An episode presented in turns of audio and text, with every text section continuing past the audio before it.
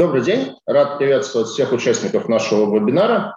Мы сегодня разбавим нашу такую традиционную повестку, посвященную размещениям облигаций э, эмитентов, э, тем, что мы э, побеседуем как бы с противоположной стороны баррикад, то есть мы побеседуем не с эмитентом э, высокодоходных бумаг, а мы побеседуем с институциональным инвестором высокодоходной облигации. Это ПИФ который называется Фонд э, ВДО развивающихся российских облигаций. Находится он под управлением управляющей компании «Восток-Запад», которая, в свою очередь, входит в холдинг Freedom Finance. То есть если мы вот традиционно на наших вебинарах чаще всего общаемся с эмитентами, то сегодня мы посмотрим на все это дело э, глазами инвесторов.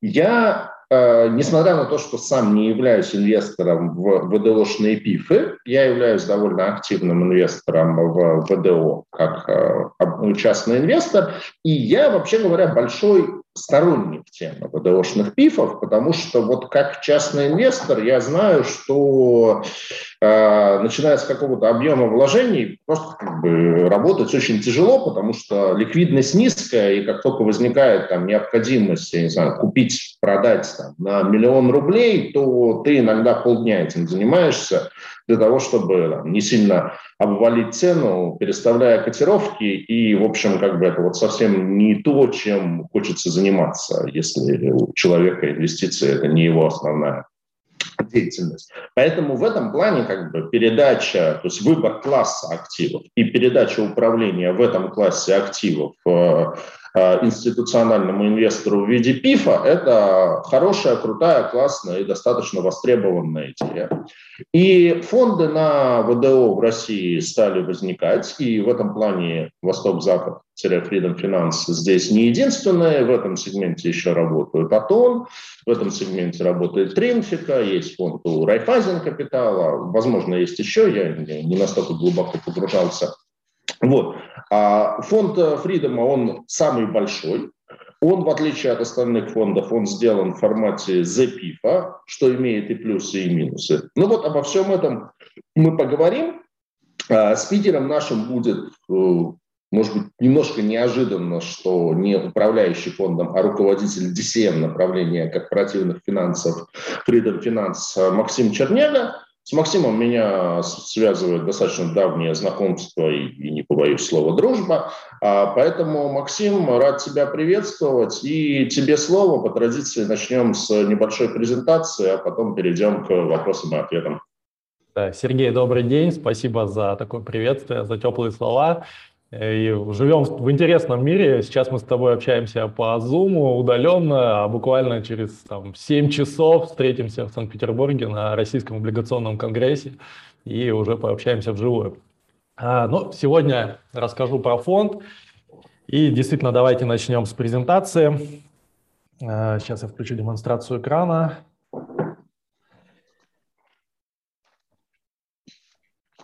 Так, сейчас, секундочку. Так.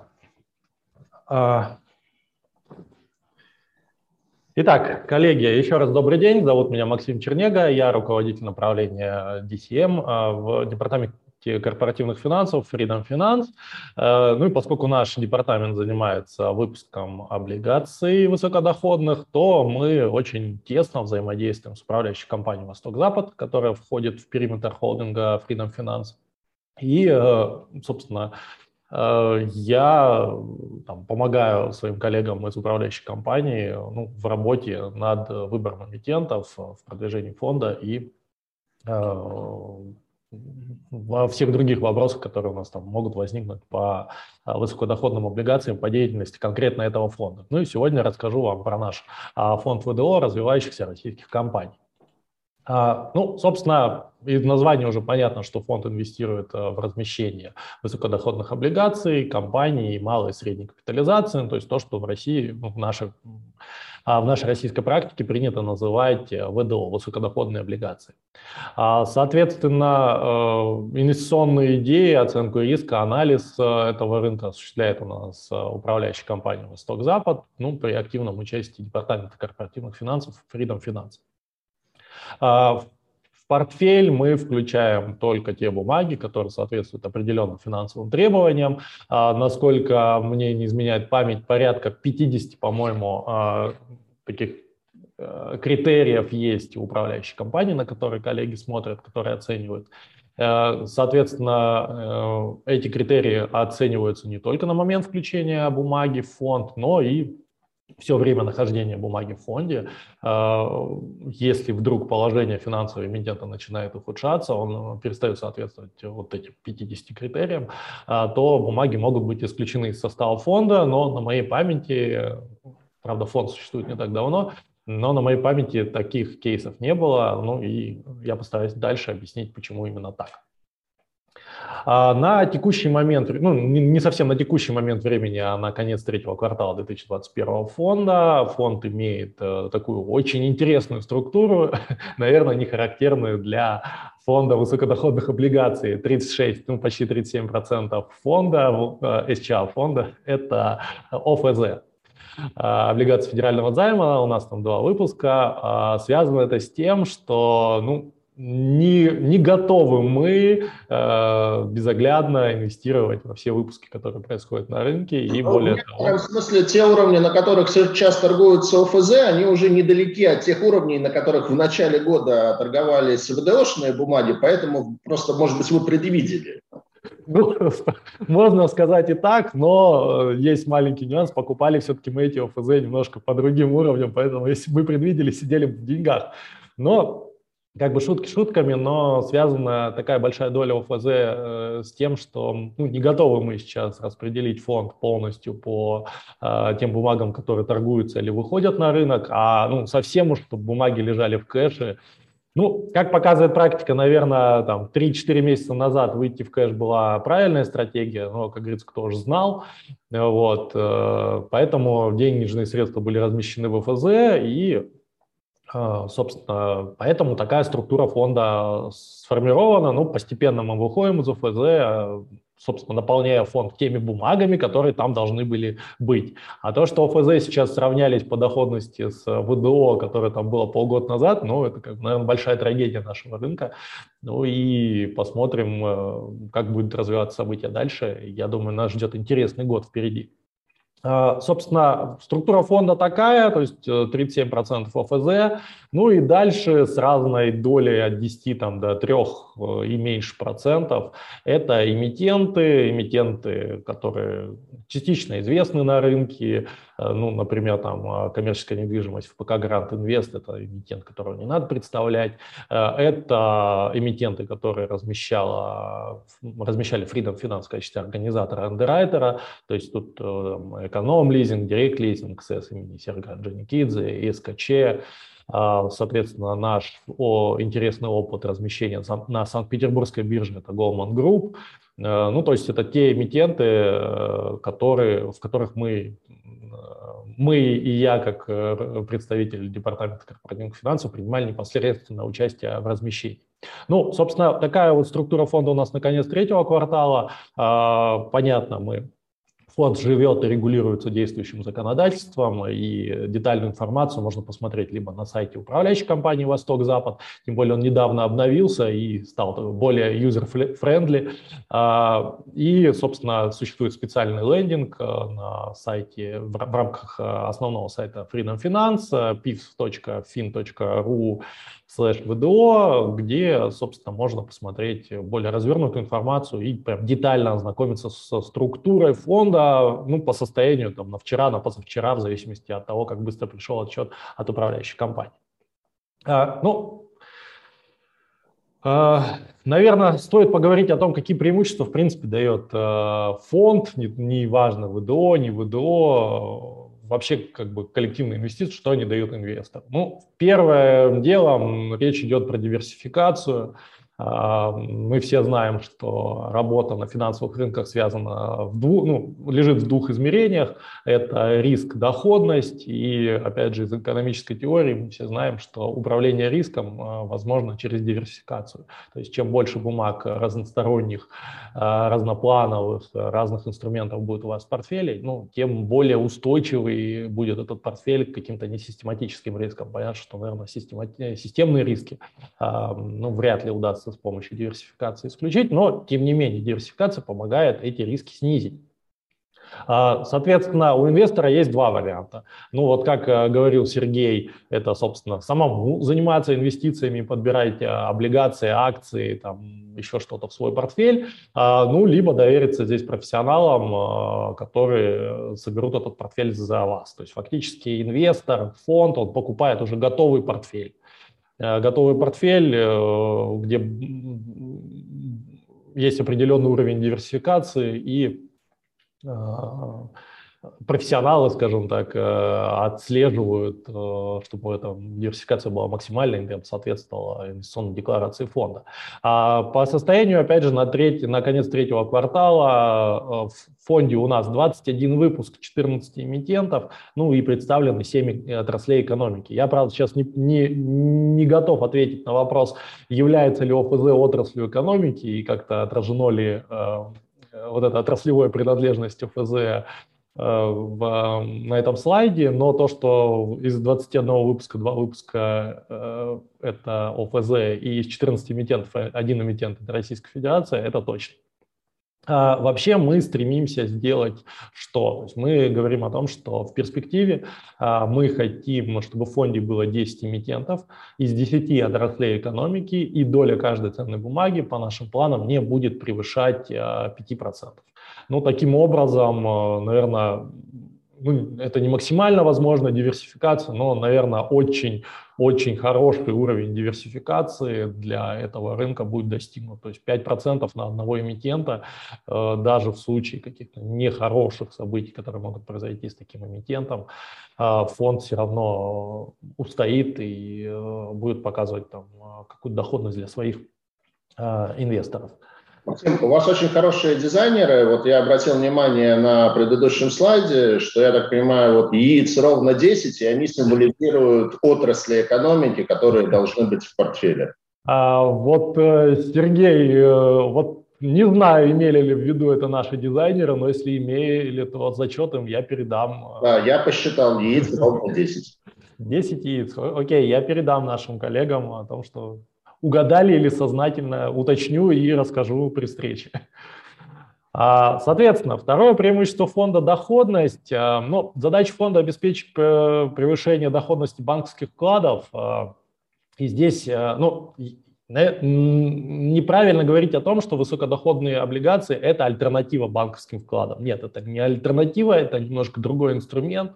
И в частности на облигационном конгрессе там, послезавтра а, мы будем эту тему на своей секции обсуждать активно. А, сегодня буквально сейчас общались с коллегами и там поспорили немножко на эту тему. Является ли ВДО, облигации вообще, высокодоходные облигации в частности, альтернативной банковским вкладом? Ну, вот моя позиция, что нет, не является. Но вот фонд уже диверсифицированный актив, а, он может выступать в качестве такой а, альтернативы. Ну, соответственно, задача у нас обогнать инфляцию и обогнать доходность банковских вкладов. И если говорить про текущую составляющую, ну, я говорил о том, что почти 40%, 2 пятых фонда – это ОФЗ. Э, понятно, что сейчас, наверное, там с монооблигацией высокодоходной мы не сможем соперничать. То есть доходность будет все-таки ниже. Но эта доходность будет все равно выше, чем доходность банковского вклада, ну и официальной э, инфляции тем более. А для того, чтобы эта доходность реализовалась, мы рекомендуем инвестировать в фонд от одного года и выше – Э, ну, как бы здесь стандартная история, чем э, дольше экспозиция, что ли, чем дольше срок инвестирования, тем больше, на большую доходность, э, на более интересную доходность можно претендовать. И тут следует сказать о том, что у нас фонд не совсем обычный, ну, помимо того, что это фонд высокодоходных облигаций, это еще фонд текущего дохода, то есть мы не реинвестируем купоны, которые получаем в процессе работы фонда, мы их раз в квартал, ну, в конце квартала э, выплачиваем инвесторам фонда, они приходят либо на брокерский счет, э, либо на банковский счет, в зависимости от того, что указано у инвестора при покупке. Ну, то есть, если он покупает на бирже через брокера наш фонд, то, понятно, деньги придут на брокерский счет. Если он покупал фонд напрямую управляющей компании, скорее всего, деньги придут на банковский счет. То есть, это фонд текущего дохода, где инвестор раз в квартал получает денежные средства, ну, собственно, на Э, в виде кэша. Э, это не совсем э, как бы обычная история. Большинство фондов, и в том числе фондов ВДО, про которые говорил Сергей, они реинвестируют купон, но мы выбрали такую такую схему, нам она показалась наиболее интересной и жизнеспособной. Соответственно, следующее преимущество фонда – это экспертиза, но об этом я говорил. Фонд постоянно находится под мониторингом у моих коллег из управляющей компании «Восток-Запад», они оценивают э, эмитентов, следят за метриками и в случае чего начинают бить тревогу. Пока, повторюсь, такого не происходило, но в случае что, я думаю, коллеги не подведут и будут мы будем, совместно с коллегами будем предпринимать какую-то э, работу по либо выхода из бумаг, э, которые находятся в фонде, либо там по работе с эмитентом, ну и так далее. Но, повторюсь, слава богу, и я надеюсь, в ближайшее время а, таких кейсов у нас не было и не будет. А, но, тем не менее, мы подготовились к ситуации, если вдруг случится что-то не так. А, соответственно, дальше фонд практически, ну, можно сказать, он абсолютно ликвиден и доступен для покупки для самого небольшого инвестора. Паи фонда можно спокойно купить и продать на московской бирже. А, по-моему, с февраля, не соврать вам, или с марта э, текущего года они стали там обращаться. Ну и буквально три или четыре недели назад э, мы сделали листинг на казахстанской фондовой бирже. Э, многие знают, кто не знает, сейчас узнают. То есть наша компания очень широко представлена в Казахстане. Мы являемся одним из лидеров на этом рынке. Ну и, собственно, было логично, чтобы наши фонды были представлены в том числе в Казахстане. А, соответственно, маркетмейкер в стакане есть, и можно купить фонд, купить, продать по фонду с минимальным спредом. Э, в свое время он был там, 10 рублей, то есть это минимальный шаг цены. Сейчас он чуть-чуть пошире, связано это с тем, что волатильность все-таки на рынках увеличилась, и э, э, ну, то есть маркетмейкер немножко этот спред сделал побольше. Но, повторюсь, это как бы связано с рынком, то есть когда все устаканится, мы снова будем делать спред уже, но даже при том, что он сейчас чуть-чуть больше, чем минимальный шаг, чуть больше, чем минимальный шаг цены, а, все равно а, ликвидность абсолютная, любые объемы можно купить, а, любые объемы фонда можно продать э, с минимальной потерей с точки зрения спреда. А паи фонда на данный момент доступны квалифицированным инвесторам и инвесторам, прошедшим тестирование на знание а, финансового рынка. А, мы очень бы хотели, и мы работаем над тем, чтобы сделать фонд доступным для всех категорий инвесторов. Для этого нужно управляющей компании получить рейтинг, и, надеюсь, в ближайшее время она его получит. А для этого фонд нужно перевести там, во второй котировальный список, ну и сделать еще несколько там, действий. С другой стороны, ну, поскольку активы в фонде все-таки высокорискованные, ВДО – это ну, история не про всех и не для всех, а, может быть, и не стоит бежать так уж активно и делать фонд доступным для широкой массы а, инвесторов. А, то есть мы, мы в этом плане работаем над расширением инвесторской базы фонда, но как бы не делаем из этого сверхзадачи, потому что понимаем, что актив достаточно сложный, вернее, составляющие этого актива достаточно сложные, и, наверное, как бы расширять там безгранично базу инвесторов тоже не стоит. То есть нам комфортно, в принципе, в текущем состоянии фонда работать тоже. Но если база инвесторов будет шире, понятно, что мы постараемся Э, не подвести их и э, а обеспечить те там, метрики по доходности и по снижению рисков, которые мы заявляем. Ну, соответственно, фонд, опять же, надежен, насколько можно говорить о надежности э, на финансовых рынках. Мы понимаем, что всегда риск присутствует.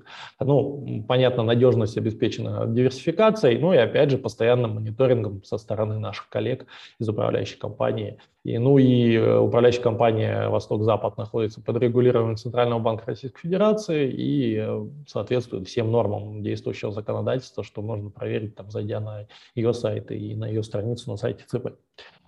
А, ну, какие-то базовые сведения о фонде. Да, вот на, говорил о том, что начало торгов было 15 февраля 2021 года.